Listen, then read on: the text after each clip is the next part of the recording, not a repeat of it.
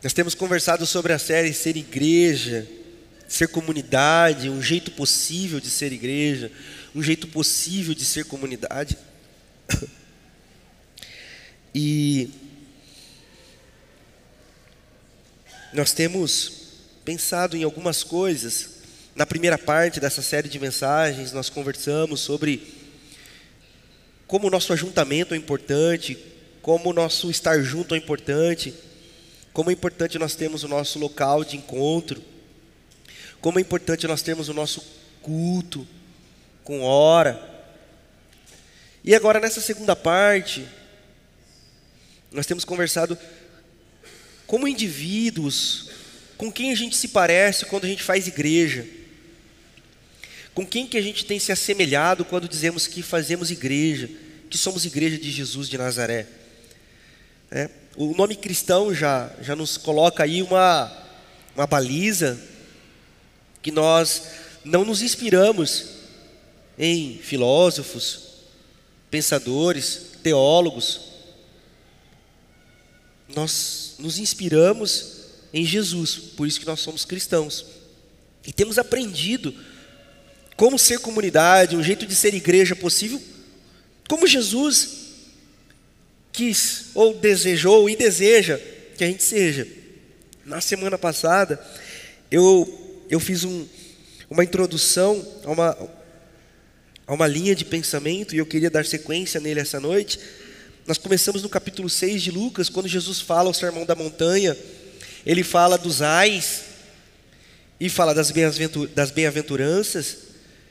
Ele dá uma aula teórica sobre o reino de Deus, ele dá uma uma explanação de conceitos, de perspectivas de um novo reino, o reino bondoso e generoso de Deus, como diria o Jenny Peterson. E logo depois, no capítulo 7, ele começa a praticar esse reino, curando o servo de um centurião, ressuscitando o filho, de, filho único de uma viúva, e nós vamos dar sequência.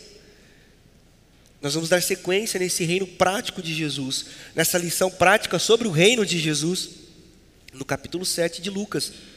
Que agora, que agora, chega para os discípulos de João Batista.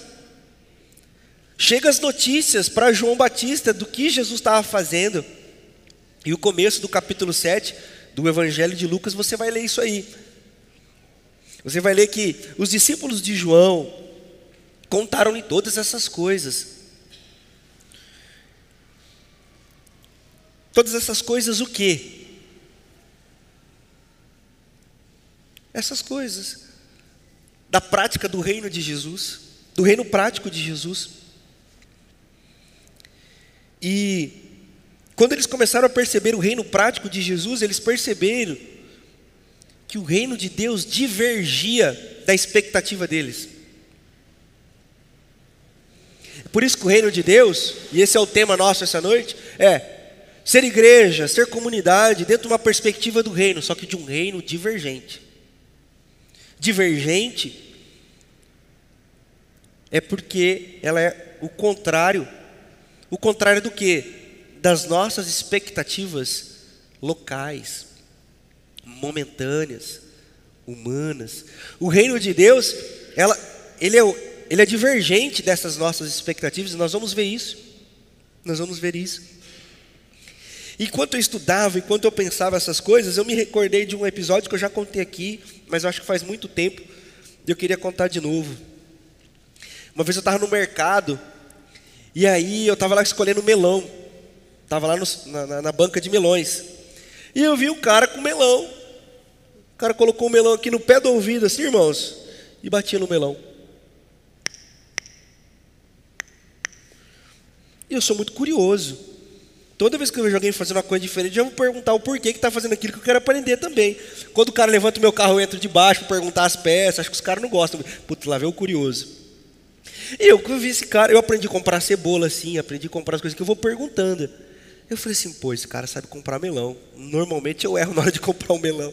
Aí o cara lá, aí pegado. Eu falei assim, ô chapa, o que que é isso aí? Então é uma técnica aí para saber se o melão tá bom, se não tá. Ele falou assim: não, não. É, eu sempre vi as pessoas fazendo, eu faço também. Eu falei, mas você não serve para nada? Serve para nada? Não, não sei, é que eu vi o pessoal fazendo, eu faço também. Quanto tempo? Não, eu sempre fiz. Falei, Deus me livre. Cara louco, velho. E tá cheio de gente assim na igreja. Faz igreja porque sempre fez, vai na igreja porque sempre foi, acredita nas mesmas coisas a vida inteira. Por quê? Não, não sei. Me falaram uma vez e a gente sempre foi acreditando. Jesus, ele chega e pergunta assim: por que, vocês estão pegando o melão desse jeito? A gente vai falar assim: é, porque nos ensinaram. Mas melão não olha assim. Jesus chega e inverte toda a nossa lógica do sempre foi assim, mas sem propósito, sem motivo, sem razão. Porque é verdade, tem gente que acredita muito nas mesmas coisas.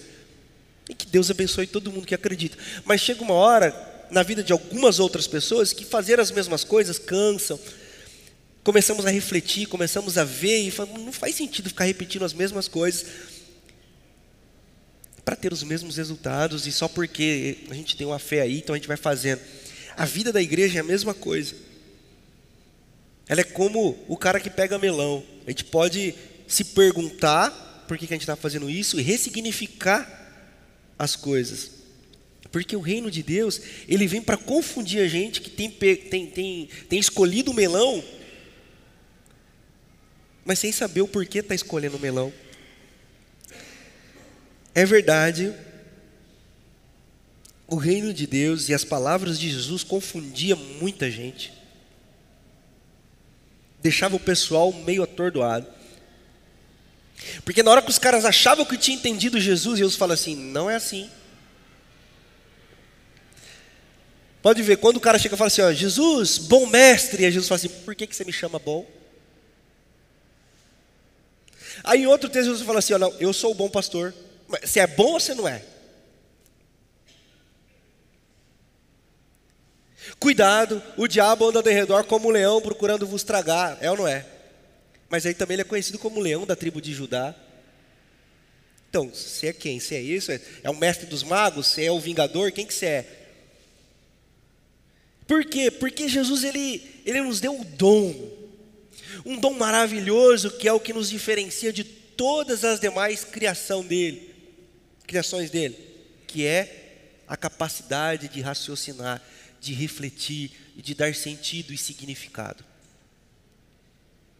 Então, esse significado está em discernir, em discernir esse reino de Deus, em discernir essa perspectiva que Jesus traz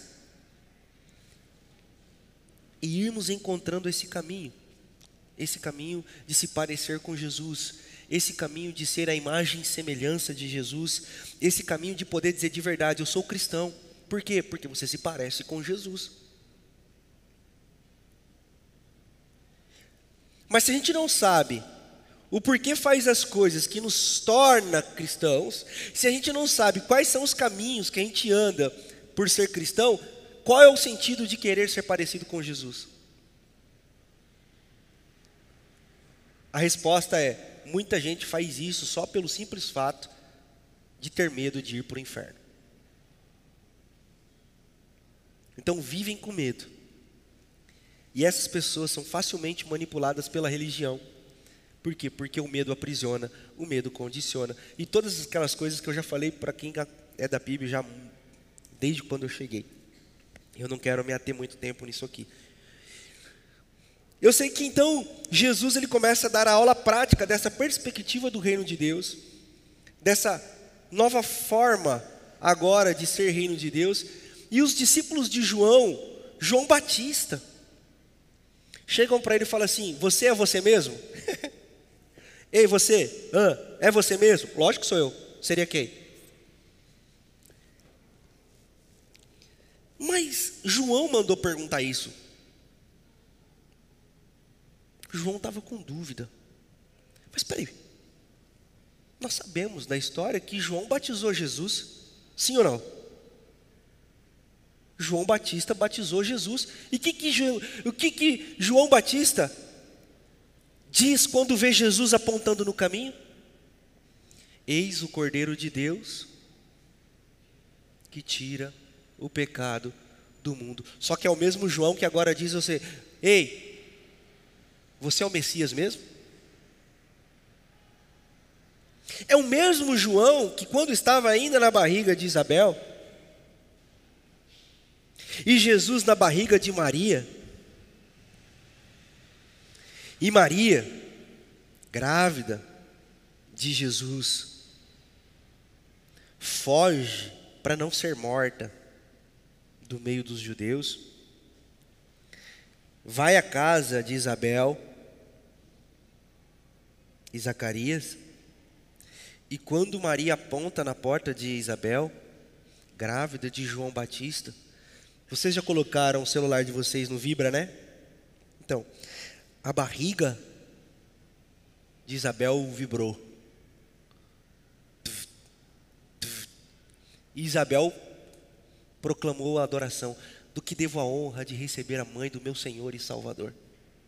E o coração de João Batista se alegrou. E ao ouvir esse cântico de adoração, Maria, que estava muito amedrontada, porque imagine uma jovem virgem grávida,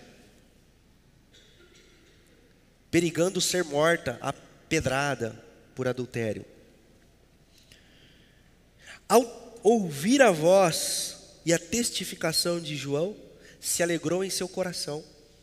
E Jesus sauda, saúda também João Batista na barriga de Isabel.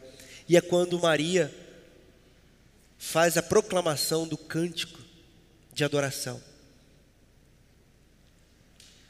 Ou seja, a adoração e a testificação de João acalmaram o coração de Maria e alegraram o coração de Jesus. Por que, que é isso? O que isso tem a ver, pastor? Isso tem a ver porque agora esse mesmo cara mandou os truta dele, os amigos dele, os chapa dele, os caras que eram fechados com ele. Vai lá ver se esse cara é o Messias mesmo. João estava duvidando da voz profética de Jesus. O mesmo João que apontou, eis o Cordeiro de Deus que tira o pecado do mundo, o mesmo João que pregava dentro da tradição dos ermitões, lá da tribo de Elias, que se vestia com simplicidade e se alimentava de mel silvestre.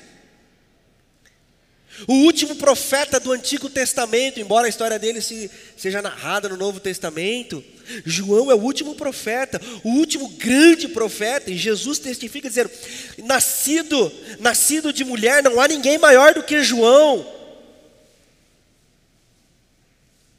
Só que esse cara que agora está numa dúvida cruel,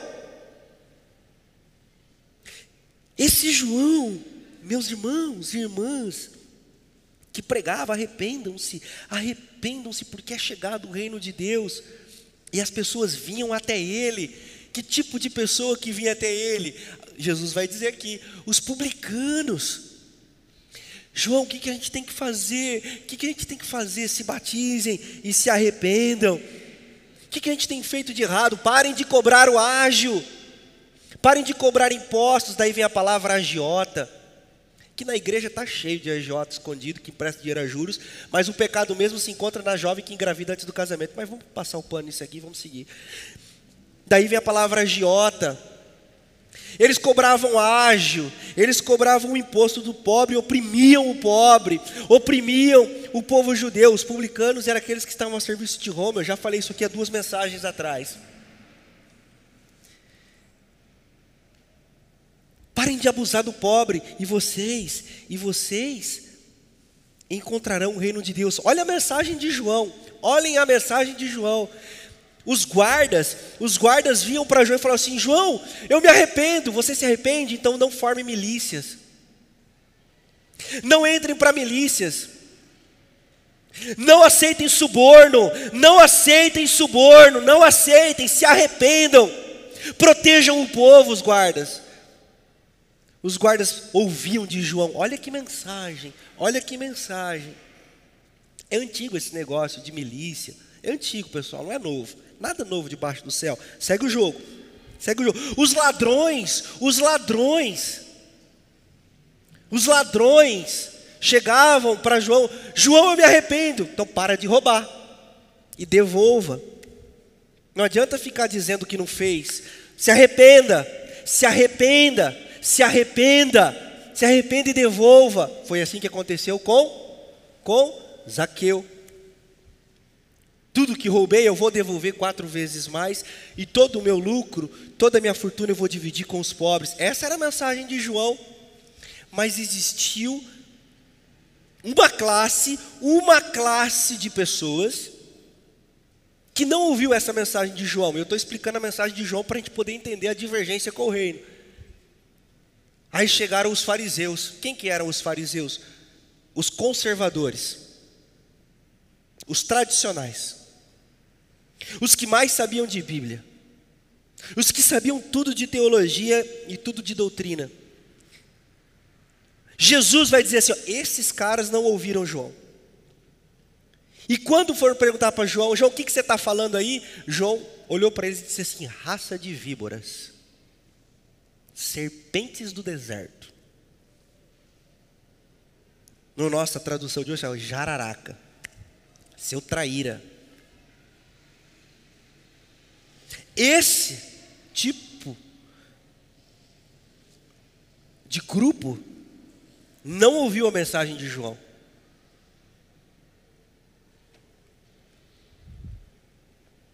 Mas teve uma outra galera também que ficou descontente com a mensagem de João. Porque, vocês sabem, João estava preso aqui quando mandou perguntar se Jesus era Jesus mesmo. E por que que João estava preso? João estava preso porque ele denunciou um esquema no meio dos Herodes. Herodes não é um nome, não é um substantivo próprio. Herodes é um cargo. E os Herodes, tinham vários Herodes. E o Herodes Mor estava saindo com uma das mulheres do Herodes menor. E João acabou com a farra, denunciou, falou: Ó, Estão pegando a tua mulher aí, bicho. Deu ruim. Essa mulher, que alguns teólogos, pensadores das Sagradas Escrituras vão dizer que estavam concubinando para tomar todo o governo, ficou muito brava. E ela tinha uma filha jovenzinha chamada Salomé. E ela dançava muito bem, toda faceira, saca? E o Herodes taradão ficou maluco ao vê-la dançando, e ele disse: Eu a quero para mim. E a mãe, ao perceber o desejo de Herodes por ela, disse assim: Para tê-la, você tem que me dar a cabeça de João numa bandeja. Aí, meu irmão, quando entra em jogo um desejo com a ética, o desejo prevalece sempre. E foi assim que João foi decapitado e foi morto. Enfim, boa noite a todos. Deus estou brincando. Aí, esse é João. E agora, vocês podem então ter uma dimensão da angústia que João estava na prisão e a esperança dele de que Jesus o libertasse, porque ele era o Messias, o libertador, o ungido de Israel, aquele que acabaria com a opressão que o seu povo sofria sobre do Império Romano, e João, na sua angústia, João, naquele calabouço frio, fedido, solitário, ele diz: Meu Deus, quando vai acontecer a revolução?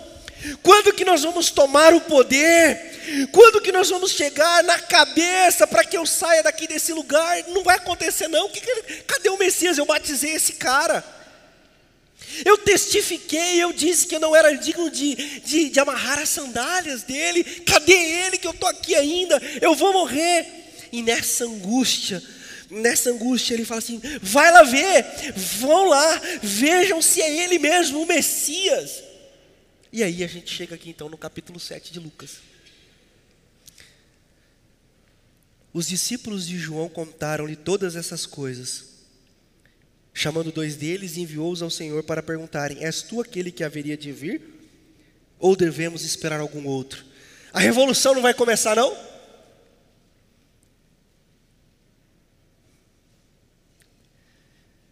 A expectativa de Israel era uma expectativa política. A expectativa de Israel era de um libertador que dessem a eles os chicotes que eles apanhavam.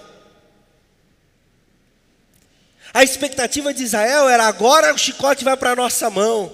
Agora somos nós que vamos mandar no pedaço. E isso não aconteceu. Por quê? Porque Jesus disse assim: ó, o reino do qual eu sou rei não é deste mundo. E os caras não entendiam nada. O reino está dentro de vocês, diz Jesus. Mas como assim?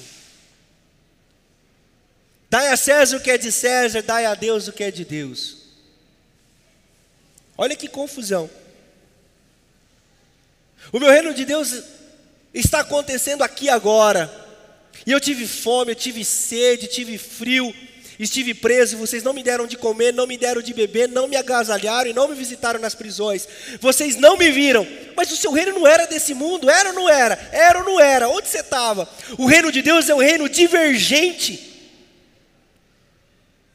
Ele é um reino que não está para suprir aspirações políticas de nada nem de ninguém. O reino de Deus não tem a ver com a conquista do Estado.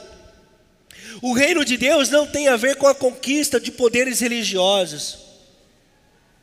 O reino de Deus tem a ver com o que acontece dentro de cada um de nós, dentro dos nossos corações, dentro da nossa consciência que muda toda a nossa perspectiva de leitura de mundo e leitura do próximo.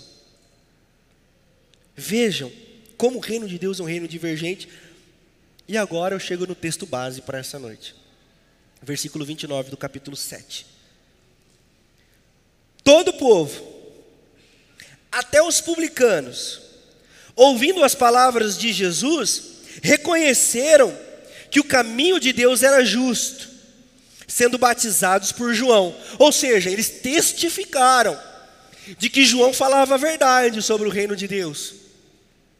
Não era uma mensagem falsa, não era um falso profeta, não era um maluco, não era um mentiroso, eles testificaram por causa de Jesus. Mas os fariseus, versículo 30, e os peritos na lei rejeitaram o propósito de Deus para eles não sendo batizados por João. Existia uma classe, um tipo de gente que não aceitou a mensagem de Jesus e nem a de João. A que posso, pois, comparar homens dessa geração? Prosseguiu Jesus. Com que se parecem?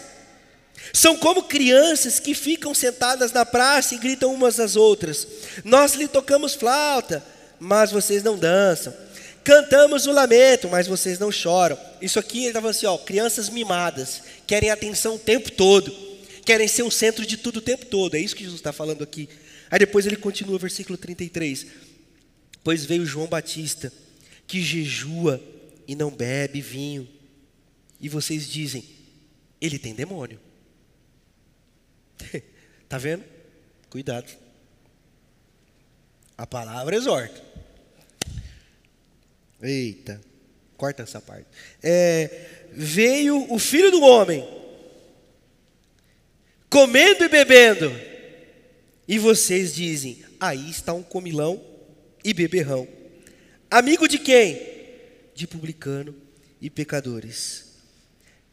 Mas a sabedoria é comprovada por todos os seus discípulos. Amém. Que texto sensacional. O reino de Deus é um reino divergente, ele não supre as expectativas humanas de ninguém. Ele transforma a vida humana de todo aquele que se permite ser encontrado por esse reino de Deus. E fica claro para nós aqui que existe um tipo de perfil, um perfil de pessoas, um caminho que nós não devemos seguir, que é o caminho dos fariseus, dos peritos da lei, dos religiosos porque senão a gente vai ter dificuldade para encontrar o caminho de Jesus.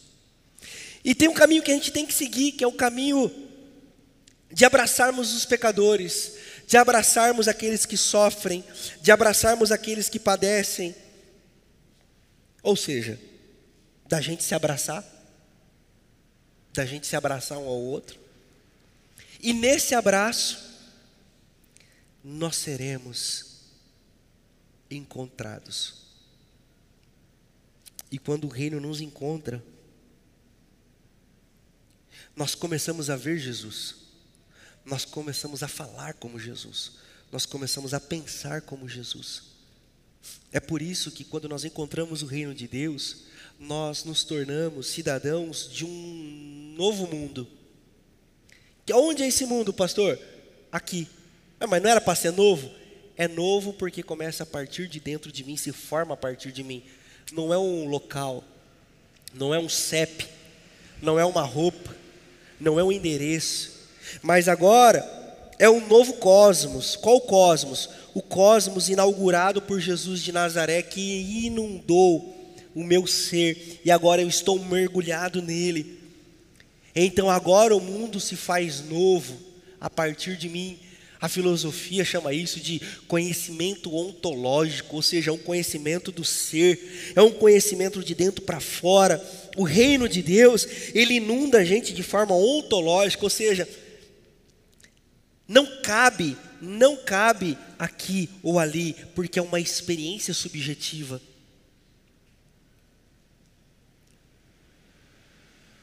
Então, quando nós procuramos o reino de Deus, em Messias que vão salvar a pátria e o mundo,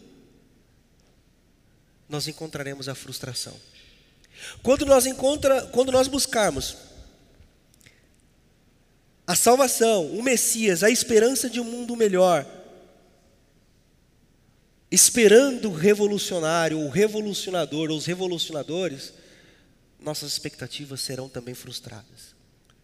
E nós vamos ficar olhando, cadê, cadê, cadê, cadê, cadê, cadê, cadê, cadê, cadê, cadê, cadê, cadê, cadê, cadê?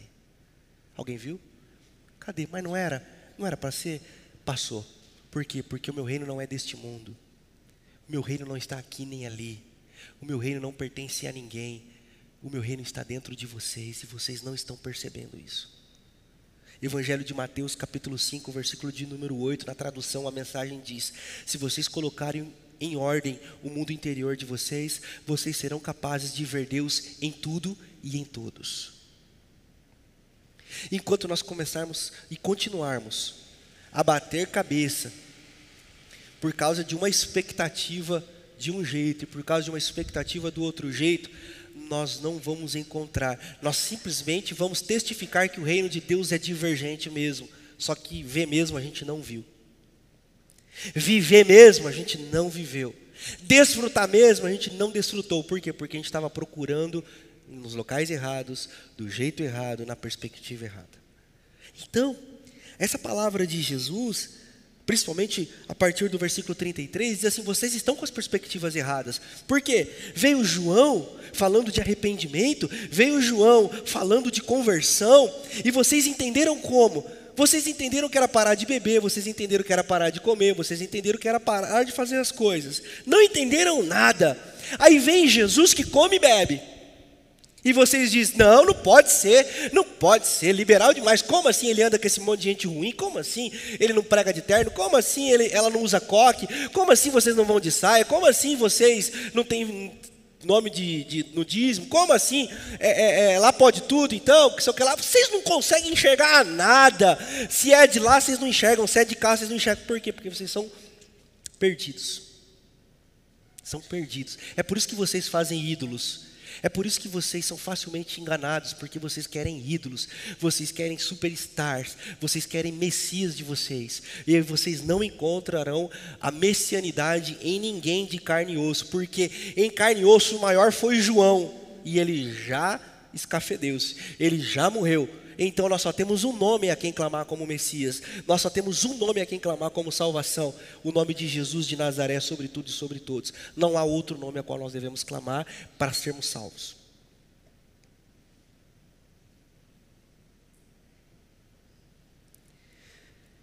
Ai, ai. Se nós desejamos ser igreja de Jesus, se nós desejamos de fato aprender a ser parecido com Jesus, nós precisamos entender que o reino de Deus é divergente. Então, o que você tem que fazer assim como eu? A sabedoria rabínica nos ensina. Dê alguns passos para trás. Um, dois, três. Mas não é agora, não é no banheiro, não é no trabalho, é na vida, é na consciência.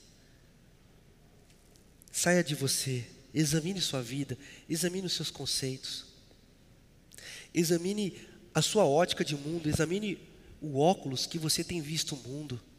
Examine o óculos que você tem visto as pessoas, examine e veja se a sua expectativa não está em divergência com a mensagem do reino de Deus. Será que você não está esperando o Messias para corrigir tudo, não? Será que você não está esperando o revolucionário? Será que você não está esperando a igreja perfeita, o pastor perfeito? Será que você não está esperando a sogra perfeita, o cunhado perfeito, o trabalho perfeito, o carro perfeito, a casa perfeita, o jeito perfeito? Expectativas totalmente equivocadas, porque a nossa esperança deve ser encontrar o reino de Deus, como Jesus narrou na parábola do homem que achou uma pérola de grande valor, e ele compara essa pérola ao reino de Deus, e ele deixa todas as demais é, é, pérolas da loja dele, ele deixa todos os demais itens de grande valor para trás, para cuidar daquela pérola que ele havia encontrado, e que aquela pérola tinha muito valor. Jesus diz: Esse é o reino de Deus. Isso que tem que valer para mim e para você. O que Jesus fala, o que Jesus ensina, o que Jesus deseja, isso deve ser o nosso o nosso fator de ebulição da vida dentro de nós. Ela deve ebulir, ela deve queimar, ela deve borbulhar ao ponto de sair pelas nossas palavras, sair através dos nossos olhos, dominar os nossos ouvidos. Para quê? Para que tudo que a gente faça, quer comamos, quer bebamos, façamos para a glória de Deus. Não foi isso que disse o apóstolo Paulo? Agora já não sou eu mais quem vivo, agora Cristo vive em mim. Do que, que o apóstolo Paulo está falando? Será que ele está falando de não cantar mais J Quest? Será mesmo que ele está falando de, de, de, a gente se prender a essas pequenas coisas de, de, de, de, de tatuagem? De, não, meu Deus, Deus me livre dessas discussões. Jesus não dá mais tempo para essas coisas, não tem mais tempo para essas coisas. Rubem Alves vai dizer: Olha, a minha alma tem pressa, eu tenho sede, eu cansei de rótulos, minha alma quer essência, pelo amor de Deus. Essência, conteúdo, o que vale a pena nós conversarmos, vamos conversar, mas mas, meu irmão, minha irmã, que não vale a pena, que Deus nos livre, amém.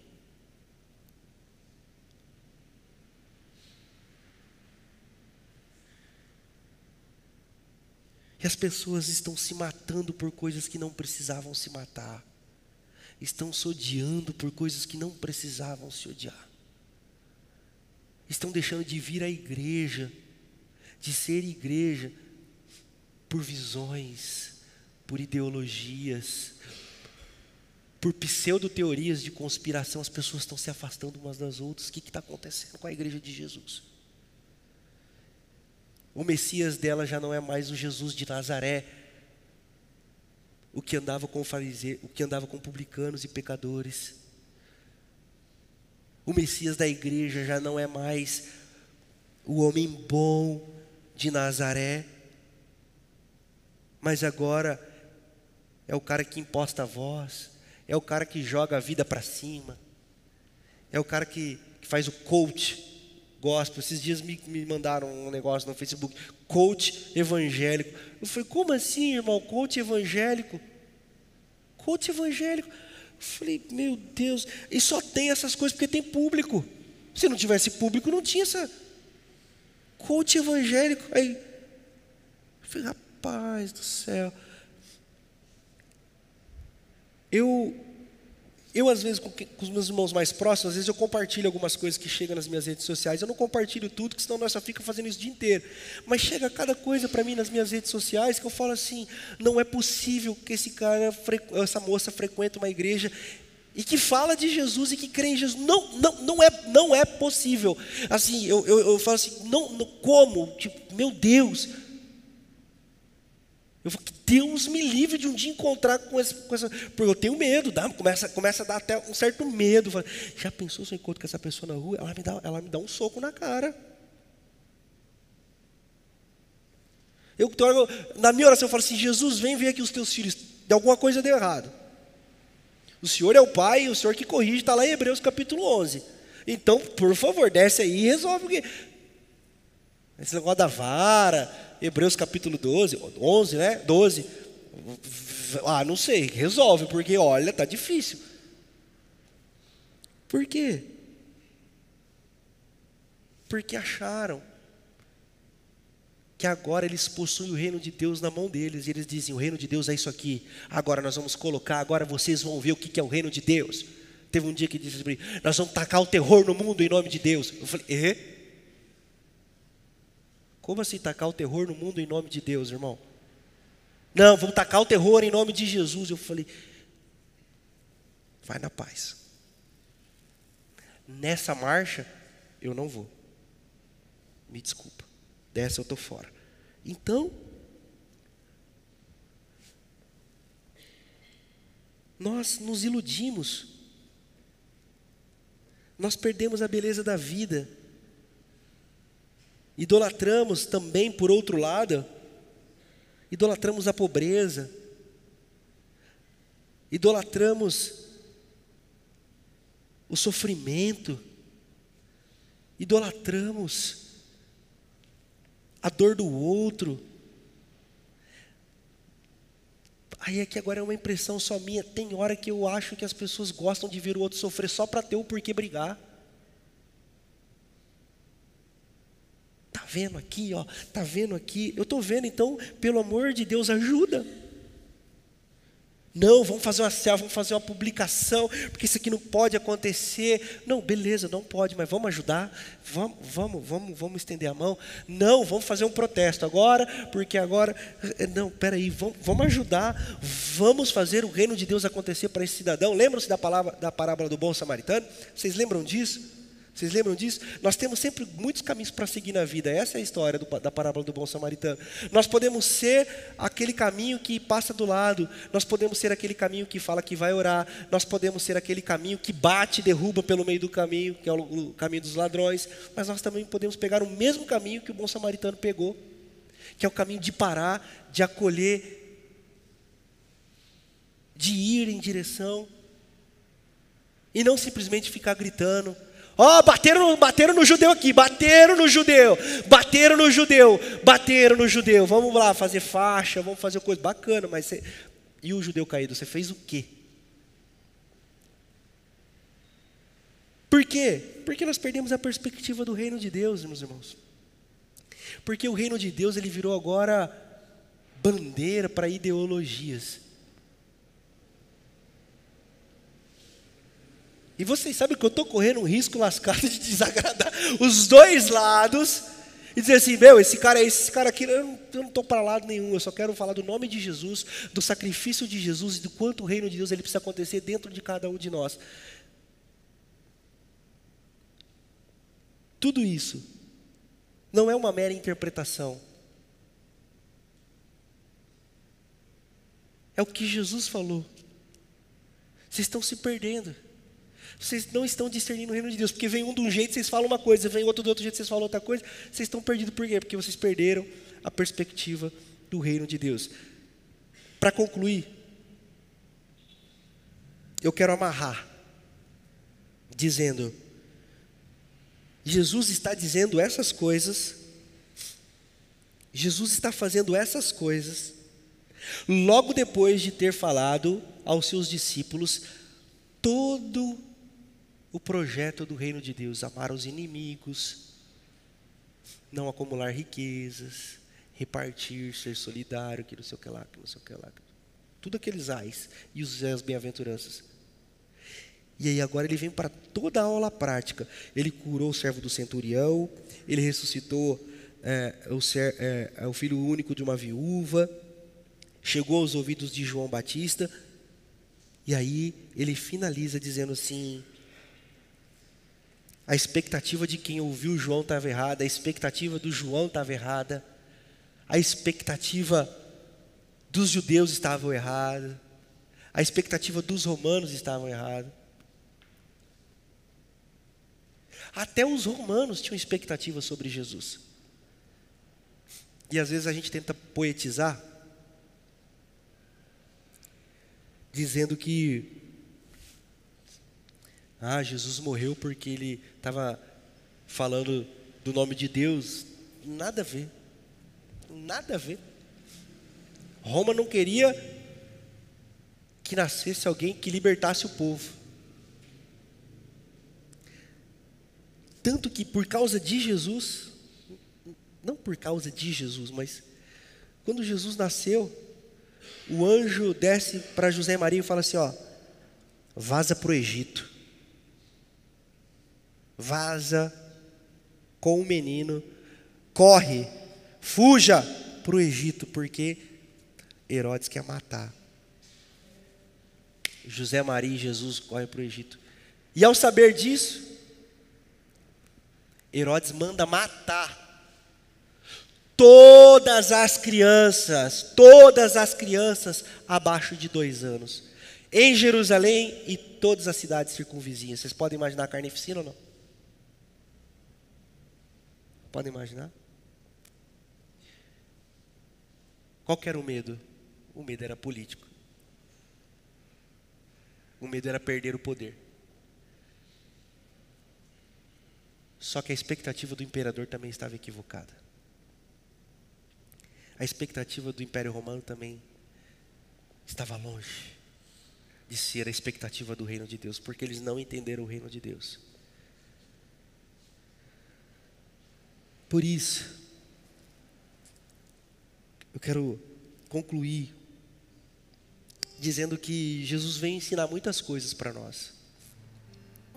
E se a gente quer ser igreja de Jesus mesmo, nós temos que levantar o nome dele como Messias, Salvador. Salvador de quê? Salvador para quê? De nós mesmos. Do pior que habita em mim, do pior que habita em você e de todas as nossas falsas expectativas que nos iludem.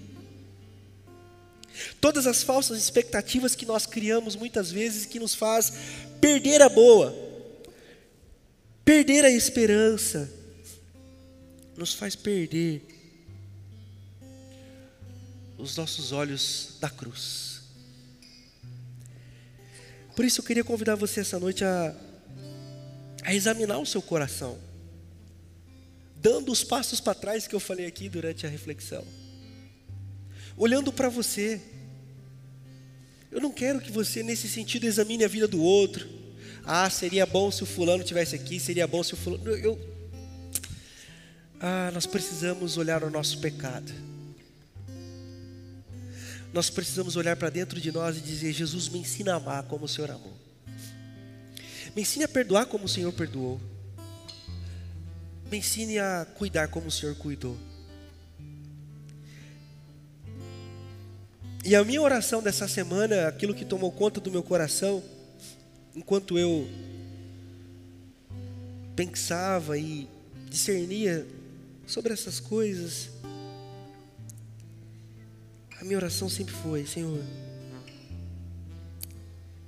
livra-me de mim. Porque se eu se eu for de, dar ouvidos, eu vou fazer coisa errada. Se eu for, eu vou fazer coisa errada. Por isso, inunda minha mente, inunda o meu coração.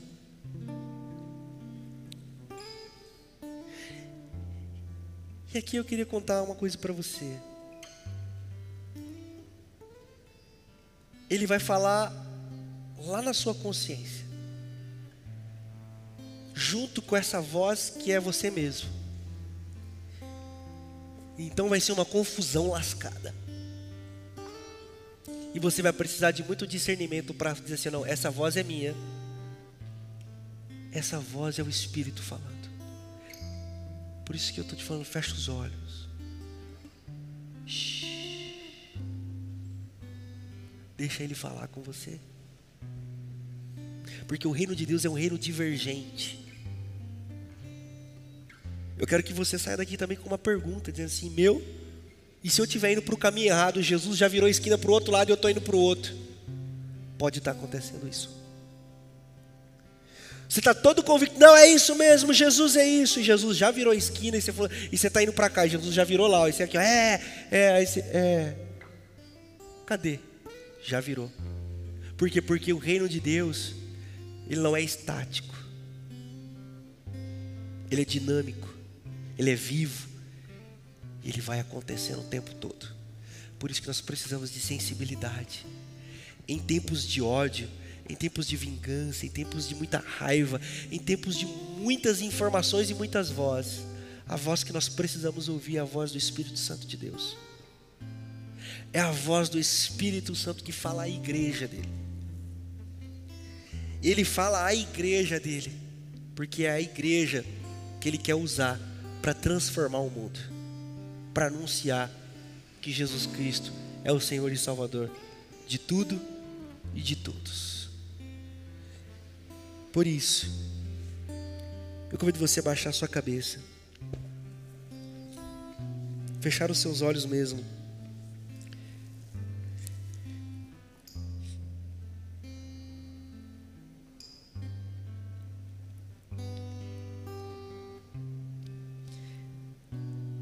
Evangelho de, de Lucas, capítulo 8, diz que, no versículo 10, apenas ouça: A vocês a vocês foi dado o conhecimento dos mistérios do reino de Deus. Mas aos outros falo por parábolas, para que vendo, não vejam, e ouvindo, não entendam. Discernir é preciso. Jesus está dobrando as esquinas. E nós precisamos ouvir a Sua voz para não perder o passo, para não perder o caminho, o rastro do Mestre. Como discípulos dele. Por isso eu queria orar por você. Você que que está percebendo o reino de Deus acontecendo, e que está vendo, e que está ouvindo e entendendo, é porque Jesus está revelando para você mistérios do reino dele. E se você não tem entendido, eu convido você a pedir, porque quem pede, recebe. Eu convido você a buscar, porque quem busca encontra. E eu convido você a clamar, porque quem clama é abençoado. E não é com coisas, é com os mistérios do reino de Deus acontecendo agora.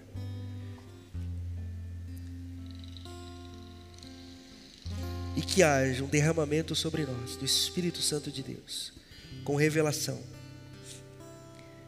com manifestação do reino dele através das nossas vidas. O reino de paz. Um reino onde não exista diferenças, apenas diferentes.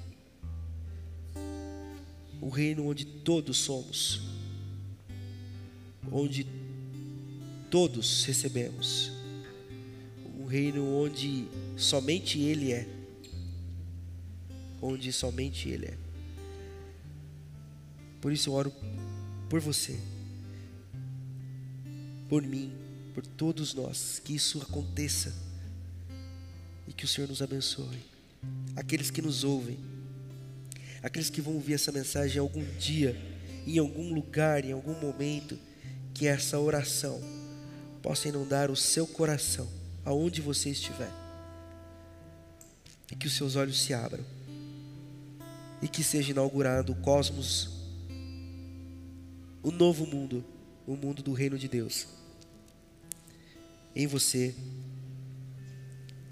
para você, por você e através de você. Que assim seja. No poderoso nome de Jesus. Amém. Amém. Amém.